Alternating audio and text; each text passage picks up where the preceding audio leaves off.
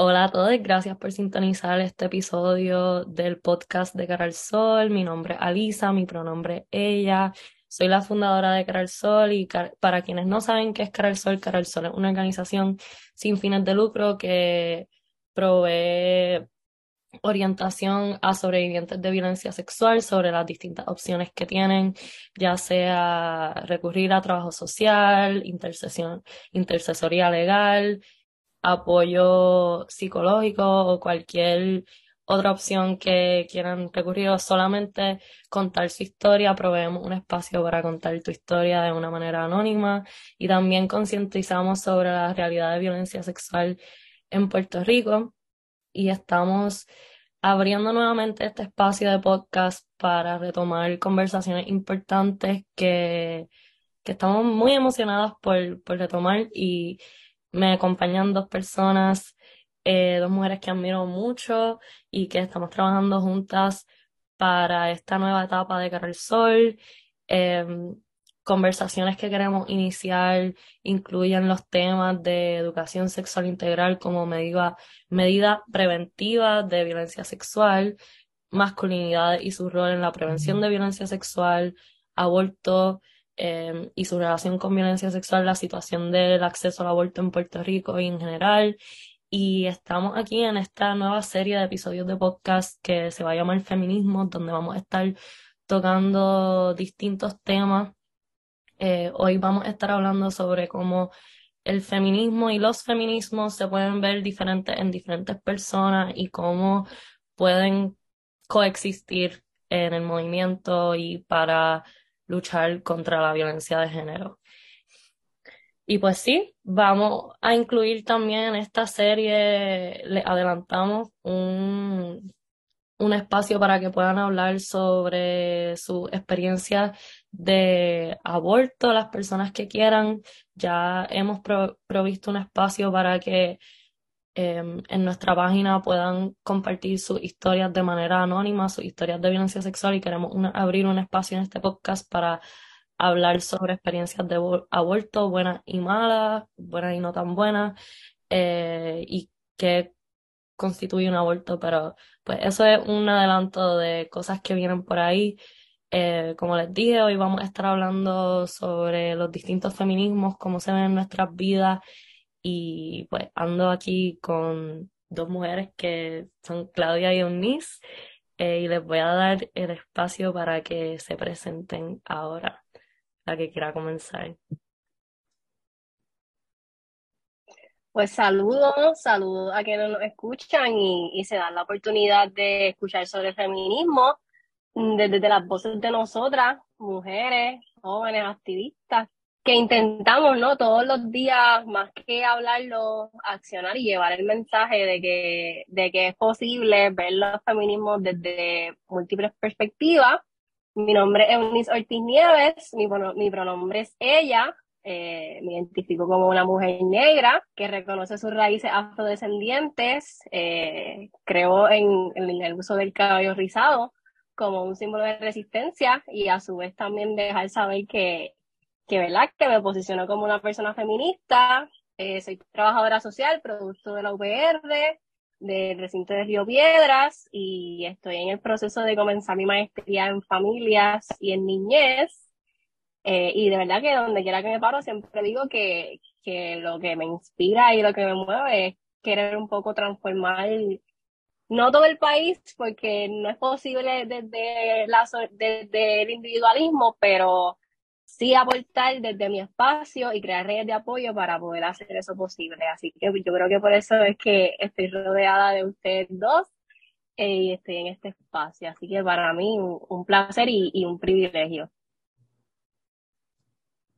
Mi nombre es Claudia, yo soy feminista desde que estaba creo que siempre he tenido el feminismo adentro de mí, pero sí puedo identificar que desde bien nena empecé con unos cuestionamientos feministas sobre lo que pasaba a mi alrededor y lo que sucedía con mi crianza. Yo creo que eso fue mayormente lo que me llevó a, a adentrarme al feminismo, mis propias experiencias soy estudiante de maestría de psicología escolar. Creo mucho en, en que la psicología desde la niñez eh, para prevenir es muy necesaria y por eso es que, eh, ¿verdad? Elegí la población infantil para, para abordar estos temas porque pienso que es bien necesario, no es lo mismo intervención temprana que, ¿verdad? Eh, intervención cuando ya han sucedido cosas, experiencias, traumas. Así que nada, eh, soy estudiante de maestría, también estoy estudiando derecho. Creo que esas dos cosas juntas me van a ayudar mucho a, poder ser parte del desmantelamiento del patriarcado. Eh, así que nada, estamos aquí, estoy muy feliz de estar aquí y de poder compartir con mujeres tan maravillosas y nada, que comience esto. Sí, y en mi presentación se me olvidó mencionar que yo me identifico como una persona creyente y también estoy desde este espacio asumiendo una posición desde,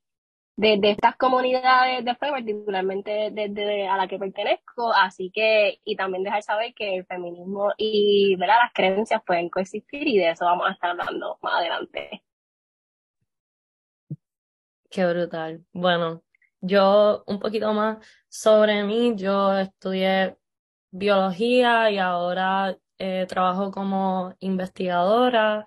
eh, y me interesa hacer un grado en medicina y en investigación, MD PhD. Y pues sí, vamos a estar hablando luego de lo que nos hizo feministas, cómo nos dimos cuenta que somos feministas, así que no voy a entrar mucho en eso, pero estoy súper pompeada de estar aquí y compartir este espacio con ustedes. Eh, ya escucharon lo brutales que están estas mujeres, así que este junte surge por, por, nuestro, bueno, no sé si alguien más quiere hablar de cómo surge este junte. Dale, habla. bueno, pues Cara al Sol surgió más bien en el 2020, en abril, en respuesta a la ola de testimonios que se dio en respuesta pues, a la, el acoso que se estaba dando de parte de la compañía eh, de, bueno, de personas en la compañía Paui Swim y Yate APR, eh, además de todas las otras eh, experiencias que se contaron durante ese tiempo. Y surge desde un sentimiento de impotencia, de querer hacer algo, de querer educar, de desconocimiento, porque era algo que yo sentía muy fuertemente en ese momento y surgió también en, en alianza con, con mi pareja, Jorge Villares, y básicamente nos dedicamos a educar a través de una página de Instagram y a dar un espacio para que personas pudieran contar sus experiencias de violencia sexual desde el anonimato. Eh, y entonces, pues, de ahí más personas han visto eh, esta iniciativa y han creído en ella y yo personalmente siento que Cara Sol ha ido creciendo mientras yo he ido creciendo y adentrándome en lo que son lo que es el activismo y los derechos humanos. Y cuando entré a Impacto Juventud por mentoría del profesor Eduardo Lugo, conocí y aprendí mucho sobre muchas personas y entre las personas que conocí dentro de esa organización pues están Claudia y Eunice, que rápido me di cuenta que compartíamos muchas visiones similares, muchas pasiones y muchas eh, inquietudes similares particularmente alineadas con el feminismo. Y cuando pues les lancé el reto de, de vivir y, y trabajar con Cara al Sol y desde Cara al Sol y accionar desde este espacio y ellas dijeron que sí, así que estoy bien agradecida por eso y bien confiada que ustedes pueden escucharnos ahora luego de pues va un tiempo que llevamos trabajando como behind the scenes. No sé si alguna quiere decir otra cosa. yo quiero aclarar que cuando yo dije que sí a cara al sol, yo creo que la propuesta fue como voluntaria y yo estaba súper confiada para ser voluntaria de cara al sol, pero de momento tú me preguntas como que, ah, ¿quieres reunirte eh, con Eunice conmigo tal día para hablar, coordinar cosas? Pues yo, yo como que, wow, brutal. Yo no sé si esto es como que, no sé qué significa esto, pero que mi, mi mentalidad no era asumir como una posición más activa dentro de la organización y esto ha sido definitivamente una oportunidad que nos ha hecho unirnos más porque es verdad que nos, nos conocimos en Impacto Juventud que fue una organización que a mí me aportó un montón, me dio una comunidad con preocupaciones muy similares a las mías, que eso no es algo que es muy fácil que digamos de, tener ese sentimiento de, de, compartir visiones, ideales, este, y con quienes puedas eh, discutir qué está pasando en el país, eh, lo que te duele, no solo lo que está pasando, porque eso lo hace cualquiera, pero ese dolor que pude compartir en la comunidad de Impacto Juventud, pues fue lo que me acerca inicialmente a Lisa y a Eunice, y entonces pues después en esta misma, en este mismo llamado de, de Alisa, eh, para ver si estábamos dispuestas a hacer partícipes de cara al sol, pues fue lo que, ¿verdad? No, me hace conocerlas más eh, desde otra perspectiva y desde una alianza y algo más profundo. Así que estoy muy agradecida por eso. Sí, y otra cosa que quisiera mencionar, que además de coincidir en ese espacio, creo que, que lo, lo más que nos ha hecho coincidir y, y enlazarnos fuertemente es, la necesidad de unir todos esos esfuerzos y llevar el mensaje de que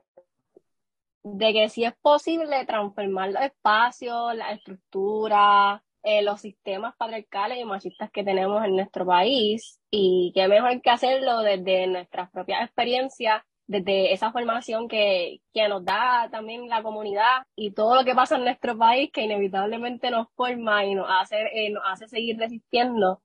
Así que yo creo que, que esa necesidad de enlazarnos, de encontrar ese otro espacio donde se coincidan el, coincida el compromiso, la energía, eh, el activismo. Así que yo creo que, que además de la causa y la problemática social que nos une, también ese compromiso social y, y lo que perseguimos también con nuestros ideales, con nuestras creencias y con todo lo que queramos hacer por transformar nuestro país. Me encanta, me encanta eso. Y lo que, lo que hablan de, de las experiencias en sí, yo soy súper creyente en que la experiencia y las conversaciones nos pueden enseñar mucho si estamos dispuestos a, a escuchar como que la academia nos puede enseñar muchas cosas, pero yo he aprendido tanto sobre escuchar a otras personas hablar, tener conversaciones y he aprendido muchísimo de ustedes en las conversaciones que hemos tenido, incluso planificando para, para accionar desde este espacio y valoro mucho eso y pienso que podemos aprender mucho en esta conversación nosotras y también pues pueden aprender otras personas. Y pues quiero preguntarle ahora y que hablemos un poco sobre cómo ustedes llegan al feminismo, cómo se dieron cuenta de que son feministas y pues sí. Partiendo de que vengo de una familia bastante conservadora, yo creo que la dinámica que surgía en mi casa, para empezar, cuando yo era eh, chiquita yo siempre me cuestionaba porque mi mamá era la que cocinaba todos los días y mi papá era el que hacía otras cosas como que mi papá pagaba las cuentas, este, ah, bueno, sacaba la basura cuando mi mamá se lo recordaba, pues hacía otro tipo de, de tareas y mi mamá, pues ciertas tareas que nada tenían que ver con, con sus habilidades o, sus destrezas particulares, no era que ellos, este, bueno, pues tú eres bueno en estas cosas, pues tú vas a hacer estas cosas. Yo voy a hacer esto porque soy bueno. No, esa no era la, la dinámica de la repartición de tareas, simplemente era un acuerdo entre ellos, un acuerdo que nunca se dialogó, simplemente se, se repiten dinámicas generacionalmente, así que ellos simplemente pensaban que eso era lo que tenían que hacer. Y esos roles sexistas, yo me los cuestionaba desde que era bien pequeña. Este, yo me cuestionaba porque mi mamá era la que mandaba a mi papá a pintar las paredes, pero ella era la que elegía las decoraciones de la casa, pero no era ella la que las montaba, era mi papá. y todas esas cosas fueron despertando en mí unas curiosidades de por qué las cosas son así. Este, por qué mi mamá se afeitaba las piernas, pero mi papá no. Todo este tipo de cosas que inicialmente eh, comencé viendo en mi casa, pero después en la escuela empecé a vivir yo misma otras experiencias con mis compañeros, porque mis compañeros eran los que levantaban pupitres o ayudaban al maestro a mover algo fuerte o hacer cosas así como un poquito más peligrosas, porque las nenas este, teníamos que estar siempre con mucho cuidado de los nenes en vez de enseñarle a los nenes a, ser, bueno, a ser, a ser niños que no, que no lastimen. Algo tan simple que desde que soy pequeña, pues si el nene me molestaba, eso era que yo le encantaba, que yo le gustaba mucho y por eso era que él era malo conmigo, porque yo le gustaba tanto que él era malo conmigo. Todas esas cosas yo me las cuestionaba y yo creo que aunque uno de pequeña no pueda identificar que eso es feminismo, eh, eso ya tú estás viviendo el feminismo. Cuando tú te empiezas a cuestionar por qué las cosas son así, por qué tú no puedes hacer lo que hace el nene, por qué no podemos, porque yo no puedo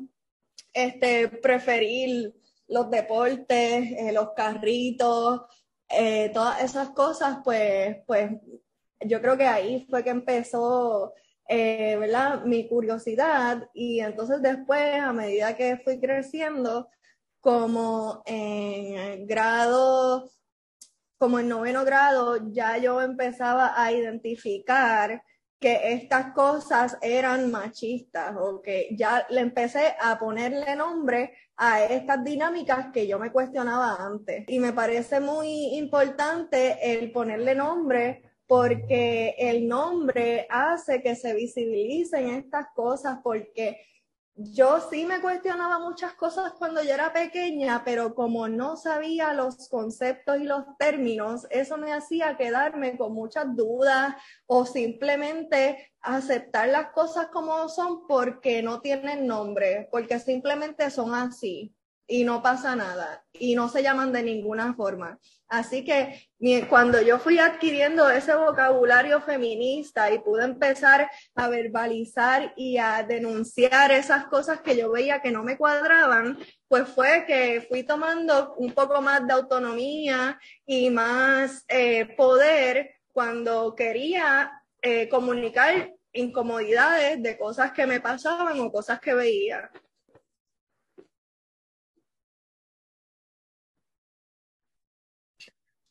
Wow, estoy, en verdad, diste,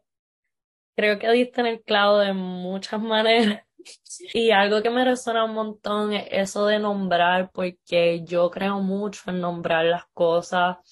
Pienso que nos da mucho, como yo, yo pienso también que no puedes, no puedes tampoco sanar algo que no sabes lo que es o que no puedes nombrar. Así que la manera en la que yo empecé a nombrar, para mí fue como que, ¿qué es todo esto que me está pasando? ¿Qué es, qué es trauma? ¿Qué esto es trauma? ¿Esto es tal cosa? ¿Esto es machismo? ¿Esto es violencia? Y cuando pude ponerle nombre, que no es un proceso fácil tampoco, porque aceptar que experiencias que has tenido son violentas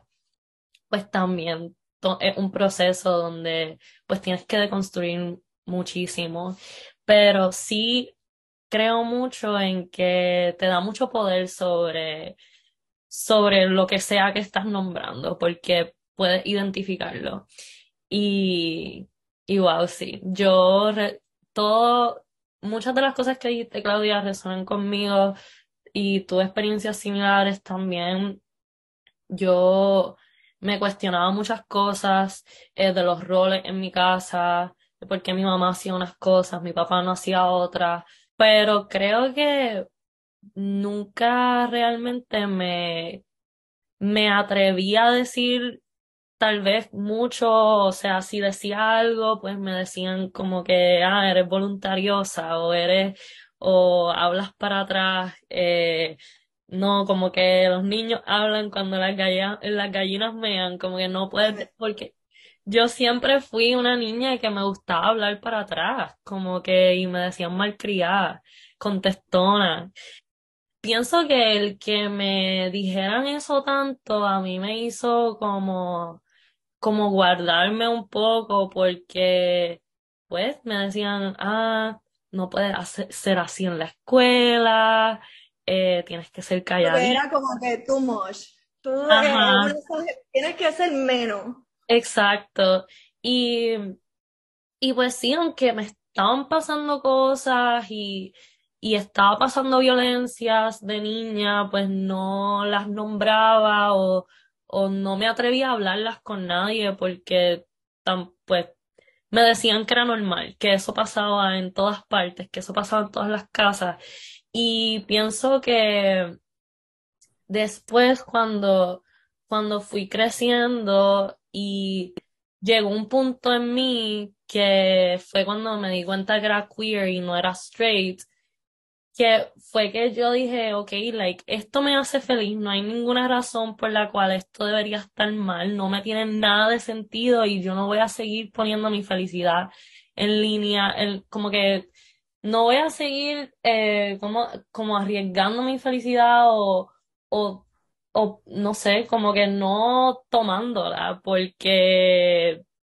por otras personas, por lo, ajá, sacrificando mi, gracias, sacrificando mi, mi felicidad por otras personas que no están viviendo mi vida, porque también yo crecí eh, en una comunidad religiosa y creyente. Y aunque me cuestionaba muchas cosas, específicamente eso de, de pues la comunidad LGBT y, y no, a mí no me tenía ningún sentido de por qué eh, ser LGBT estaba mal, pero pues yo me iba con la corriente porque era lo que se creía en la religión que yo practicaba. Pero cuando llegué a ese punto de que yo dije, yo he sido infeliz por mucha, por la mayor parte de mi vida y he puesto las necesidades de otras personas sobre la, la mía, esto es algo que para mí no va a ser negociable. O sea, yo he sacrificado demasiado. Y ahí fue como mi primer, no sé, como mi primera rebelión con lo que yo había creído y pensado toda la vida y no fue fácil, pero después llegué a la universidad y conocí a tantas personas que fuera de, de, la burbuja donde yo vivía, conocía a Lugo también, que me despertó esa conciencia social en sus clases y me ayudó a cuestionarme muchas cosas que yo no me atrevía a cuestionar antes. Y sí, exacto, se me explotó la burbuja. Y pues después de ahí eh, vino la pandemia. Eh, yo entré a la universidad en el 2018, la pandemia vino en el 2020 y en abril del 2020 pasó lo de Paui. Y para mí, antes de eso, la violencia sexual era sinónimo de violación solamente y era algo que te decían en las películas que veías en los periódicos, pero no era algo que, que yo había, no sé, no era algo que yo veía real. Eh, y entonces cuando empecé a ver todos esos testimonios en las redes sociales, fue bien real para mí de que muchas personas habían pasado por esto, que violencia sexual no era solo lo que yo pensaba que era. Y cuando yo empecé a ser vocal sobre eso, que fue una manera de yo combatir la impotencia que estaba sintiendo en ese momento y personas vieron que yo estaba expresándome al respecto, me, mis amigas me empezaron a contar sus experiencias de violencia sexual. Y eso para mí fue como mi, mi, mi turning point porque el yo ver que había estado pasando a mi alrededor y yo no me había dado cuenta y que habían sido personas que yo considero familia eh, y que habían pasado por eso y nunca había, habíamos hablado de eso y que de momento todas teníamos una historia de violencia sexual o de violencia en general y ninguna la había hablado, pues para mí fue como que, wow, pues hay que hacer algo al respecto porque así mismo como yo estoy eh, así de enajenada de la realidad y, y como que me estoy dando cuenta de muchas cosas que había pasado que, que no había nombrado antes, pues tienen que haber muchas personas igual. Y de ahí surge Cara al Sol, de ahí surge pues esta necesidad eh, y esta acción de concientizar sobre la realidad de la violencia sexual en Puerto Rico, particularmente porque el espacio que, que es nuestro. Em, y después, pues, el feminismo fue algo que vino como acompañado de eso, porque ahí me pude, ahí vi quiénes eran las feministas. Eh, y para mí antes la palabra feminista era algo que yo tomaba bien, no, no le veía mucho peso porque la veía usar, veía esa palabra que la usaban mucho en las redes sociales como por, por por trends em, y por moda y no era algo que, o sea, yo no le tenía, ajá, no le tenía ningún sentido a la palabra, era como que feminista, pues, pues eso es algo que eres si eres una mujer, supongo, qué sé yo. Eh, y después cuando vi lo que era ser feminista, fue algo que me vino y me pareció como, como natural, como que si Sí, o sea, obvio voy a pensar esto, es lo que está correcto, o sea, es correcto que las mujeres y las personas eh, de géneros diversos tengamos los mismos derechos, tengamos las mismas libertades, algo que para mí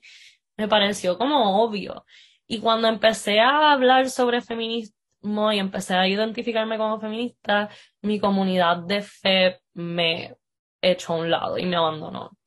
Eh, y eso fue algo que para mí no tenía nada de sentido porque para mí los valores eh, de Jesús y de, y de lo que se predica que fue Jesús en la tierra, eh, pues eran bien feministas, como que, y no me tenía nada de sentido y, pero así fue, cuento largo corto, o sea, para resumir y terminar, eh, pues así fue que llegué al feminismo y empecé a identificarme como feminista. Sí, pues en mi caso, yo lo voy a hacer un poquito diferente. Yo quiero empezar desde que yo empecé en la universidad. Pese a, que la escuela, después que uno empieza a, entender y a comprender todos estos sistemas y estas conductas, se da cuenta y empieza a señalar y empieza a repensar pero creo que, que uno de los procesos iniciales para mí, para llegar al feminismo, fue la transición de cambiarme de universidad. Y, ¿verdad? Van dando un poco de contexto, yo estudiaba en UPR Carolina y tuve una crisis existencial, como la tenemos todos en universidad.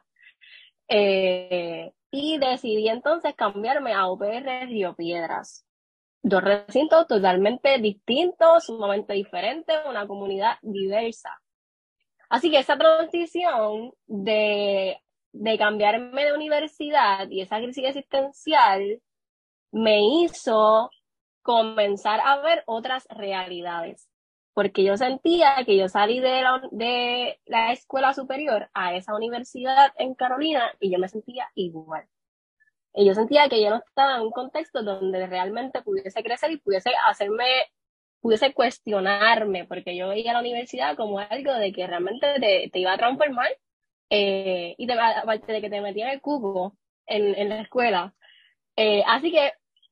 cuando yo decido cambiarme hacia el trabajo social en la UPR de Río Piedras, justo en esos primeros cursos que te dicen a la soltar, nuestra profesión es una profesión feminizada, es una profesión que está compuesta por mujeres y que históricamente han sido mujeres las que han estado luchando no solo por el derecho a que podamos votar, a que podamos educarnos y todo, sino que tengamos también derecho a, un salario digno, a unas condiciones de dignas y todo, y todo eso fue como retumbando en, en mi mente. Así que yo empecé con esos primeros cursos de trabajo social de manera sutil, entrando al feminismo y a la misma vez yo lo veía como algo lejano.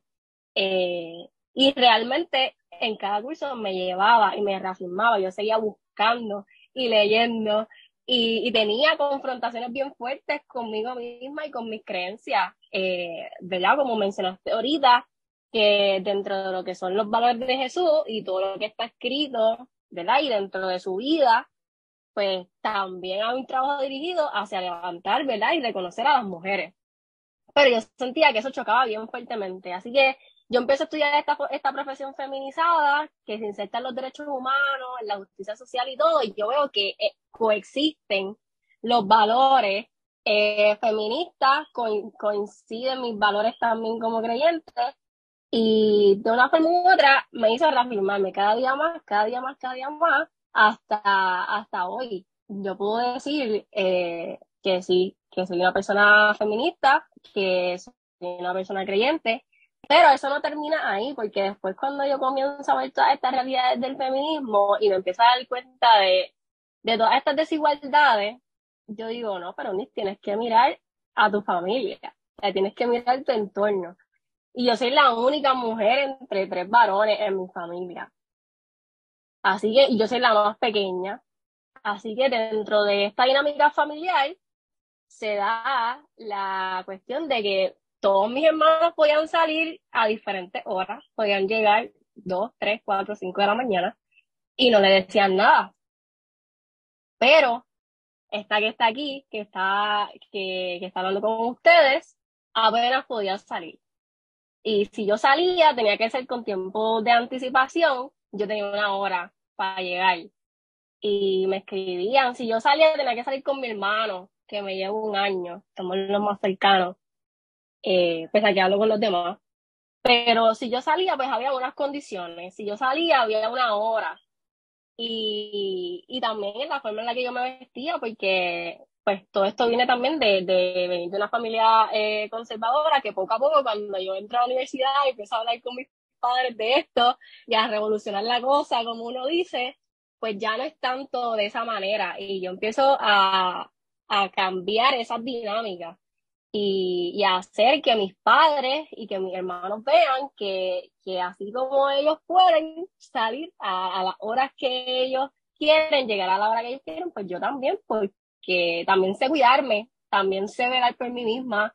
eh, también sé lo que, lo que debo y lo que no debo hacer. Eh, y realmente fue una dinámica que,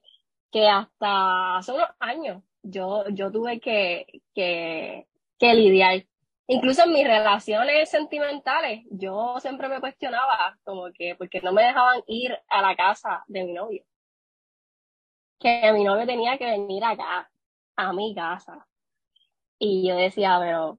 ¿por qué? O sea, si esto es una relación, yo no creo en los 50 y los 50, esto es 100, 200 o 300, no funciona realmente. Y se daban estas cuestiones y estas dinámicas de poder y yo me recuerdo una vez que yo le dije a mi papá que no, que yo puedo ir a la casa de él. Y me acuerdo que cuando yo fui a la casa de él, eso fue una revolución porque yo rompí las reglas. Porque no, porque es, la, es el hombre que tiene que ir eh, a, la, a la casa de su novia. Y para ir terminando, pues también me cuestionaba las dinámicas de que él tenía que pagar, de que le daban siempre el ticket a mi papá en el restaurante, que le daban siempre el ticket a mi pareja. O sea, eh, eh, son cosas que uno dice, ay, eso no es nada, pero no, es por ahí es que empieza y así es que se normaliza. Eh, así que dentro de todo lo que pudiese mencionar, yo diría que mi profesión, comenzar a estudiar el trabajo social, formarme en esa profesión y estar en un contexto donde soy la única mujer.